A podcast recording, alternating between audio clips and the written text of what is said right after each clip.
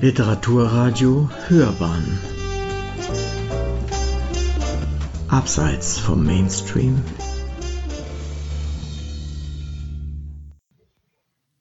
Da ist etwas im Wasser von Ina Maschner. Mein Großvater war ein 80 Jahre alter Mann, der sich bereits in frühen Jahren gerne als alt bezeichnete. Das hat seine Umwelt allerdings weniger gewundert als die Tatsache, dass er immer noch sehr agil war.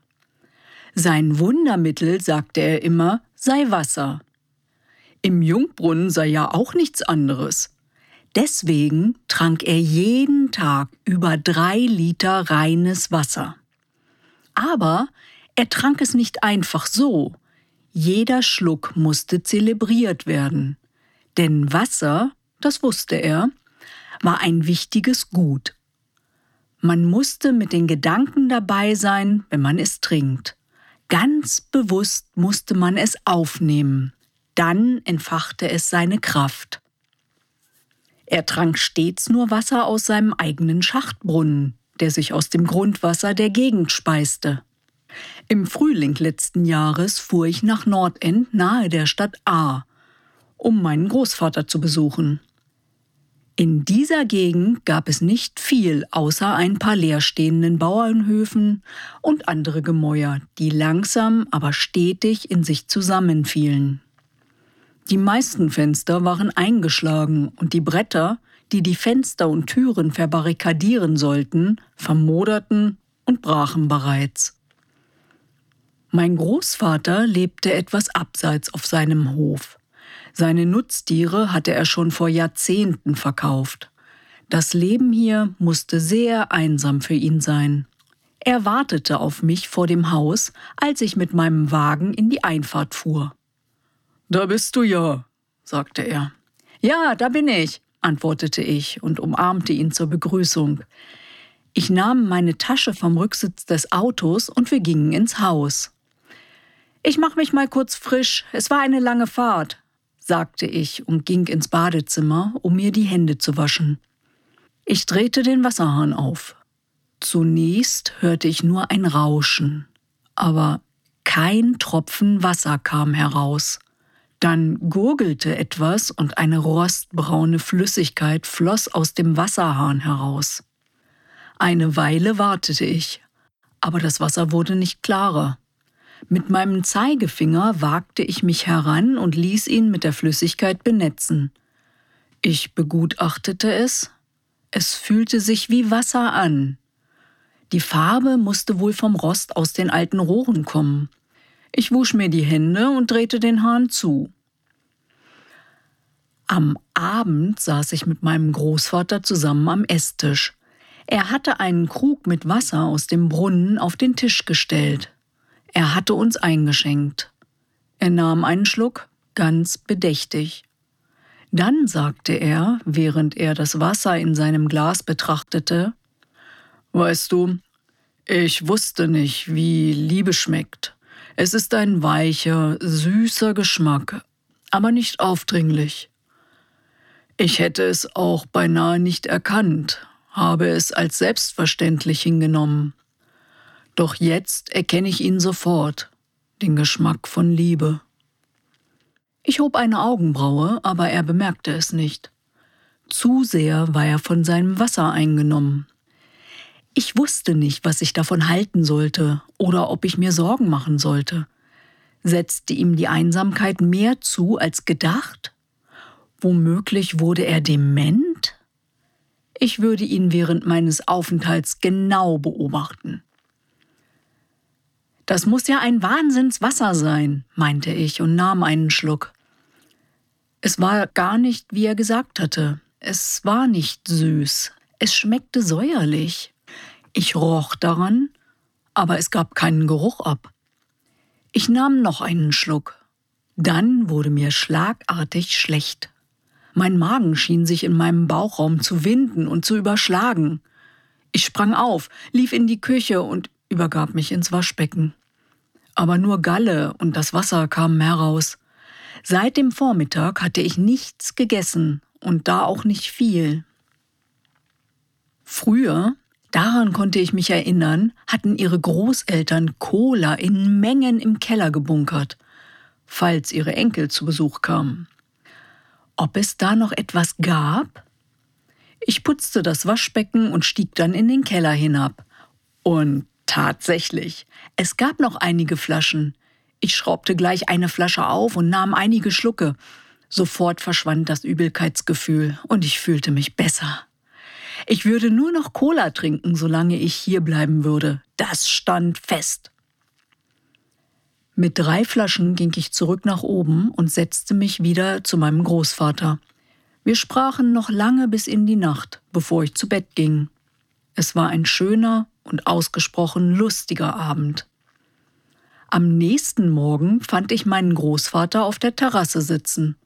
Obwohl ich ihn grüßte und versuchte, ein Gespräch mit ihm zu beginnen, blieb er stumm. Er sah mich nicht einmal an. Sein Blick ging stur geradeaus. Er wirkte unendlich weit weg. Nichts schien mehr da zu sein von dem lustigen Mann, der er gestern Nacht noch gewesen war. Er blieb den ganzen Tag so und auch die nächsten Tage. Egal, ob ich auf ihn einredete oder ihn anschrie, er reagierte nicht auf mich. Einmal ging ich spazieren. Ich brauchte frische Luft und sah mir die Gegend genauer an, in der mein Großvater lebte. Ob ich ihn hier lassen konnte? Oder sollte ich ihn besser mit in die Stadt nehmen? Ich sah Wälder voller Bäume, von denen die Luftwurzeln der Würgefeigen herunterhingen, sich langsam um die Baumstämme schlängelten und sie irgendwann erdrücken würden. Auf den Wiesen wuchsen Unmengen an Gräsern, aber es sah seltsam aus. Es wuchs alles sehr üppig, wirkte aber gleichzeitig kränklich. Ich bemerkte viele farblose Pflanzen zwischen den Gräsern, Vogelnestwurz und Fichtenspargel, parasitäre Pflanzen. Eine komische Gegend hier, dachte ich mir dabei. Als ich auf das Haus meines Großvaters zuging, fiel mir der Schachtbrunnen ins Auge. Um ihn herum wuchsen lila und magentafarbene Blumen. Nirgends in der Gegend hatte ich diese Blumen gesehen, nur hier. Ich betrachtete die Blumen genauer. Ihre Blüten erinnerten an Schleifen, die sich zu einem Kelch formten. Noch nie hatte ich solche Blüten gesehen. Und erst jetzt, als ich mich in die Wiese setzte, merkte ich, dass ich in all den Tagen, seit ich hier war, nie ein Tier gesehen oder gehört hatte. Es gab keine Vögel, die morgens zwitscherten, keine Insekten, die jetzt durch den Garten krabbelten. Ich sah hoch zum Himmel, aber er war bis auf einige Wolken leer. Ich beugte mich über den Brunnen und sah hinein. Es war nur ein schwarzes Loch.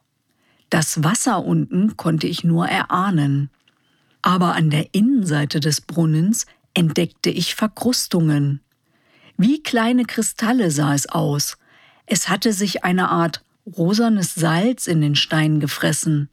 Es erinnerte mich an grobes Himalaya-Salz. Was das wohl zu bedeuten hatte?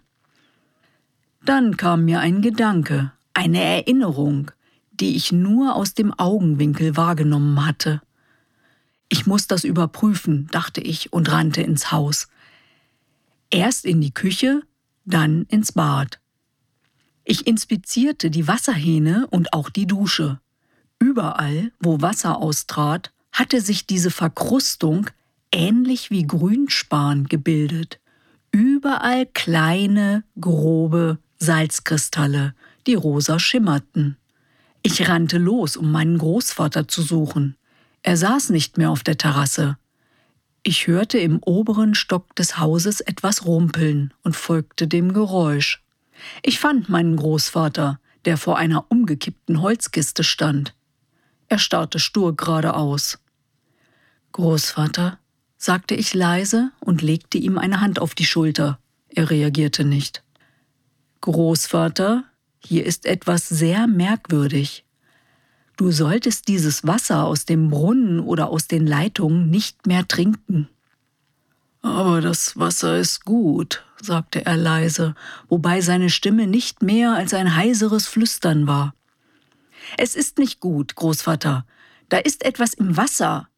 Er sagte nichts, er sah nur geradeaus. Ich werde dich mit zu mir in die Stadt nehmen. Das Wasser tut dir nicht gut. Auf einmal ging ein Ruck durch seinen Körper. Er drehte sich blitzschnell zu mir um und funkelte mich böse an. Was meinst du denn, was du hier tust, du kleines Balk? schrie er mich an. Du kommst hierher, um mir zu sagen, was ich trinken darf und was nicht, und jetzt willst du mich hier fortbringen? Er hob die Holzkiste auf und warf sie gegen die Wand, so dass die Kiste zerbarst. Ich schrie auf und sprang aus seiner Reichweite. Ich rannte zur Treppe, aber er war schneller. Er packte mich so fest am Handgelenk, dass ich vor Schmerzen aufschrie. Ich zerrte, um mich zu befreien, doch sein Griff war viel zu stark und unnachgiebig. Er schrie weiter auf mich ein, doch ich konnte kein Wort verstehen von dem, was er sagte. Ich dachte nur daran, wie ich mich befreien könnte. Ich trat und schlug um mich. Es zeigte Wirkung. Er ließ mich los und er fiel. Es ging so schnell. Ich konnte ihm nur beim Fallen zusehen. Dann hörte ich ein abscheuliches Knacken. Mein Großvater blieb regungslos am Fußende der Treppe liegen. Für einen Moment bewegte sich niemand. Als schließlich doch noch ein Ruck durch meinen Körper ging und mich zu ihm trieb, rührte er sich immer noch nicht. Er atmete nicht. Ich taste nach meinem Smartphone in der Hosentasche und zog es mit zitternden Händen heraus. Da war etwas im Wasser. Etwas, das die Menschen veränderte. Und es war im Trinkwasser. Ich rufe die Polizei an. Es klingelt, aber niemand hebt ab. Sie hörten, da ist etwas im Wasser. Von Ina Maschner. Gelesen von Heike Stepprath.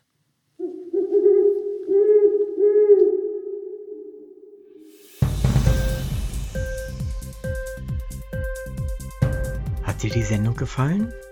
Literatur pur, ja, das sind wir. Natürlich auch als Podcast. Hier kannst du unsere Podcasts hören. Anchor, Spotify, Apple Podcast, iTunes, Google Podcasts, radio.de und viele andere mehr.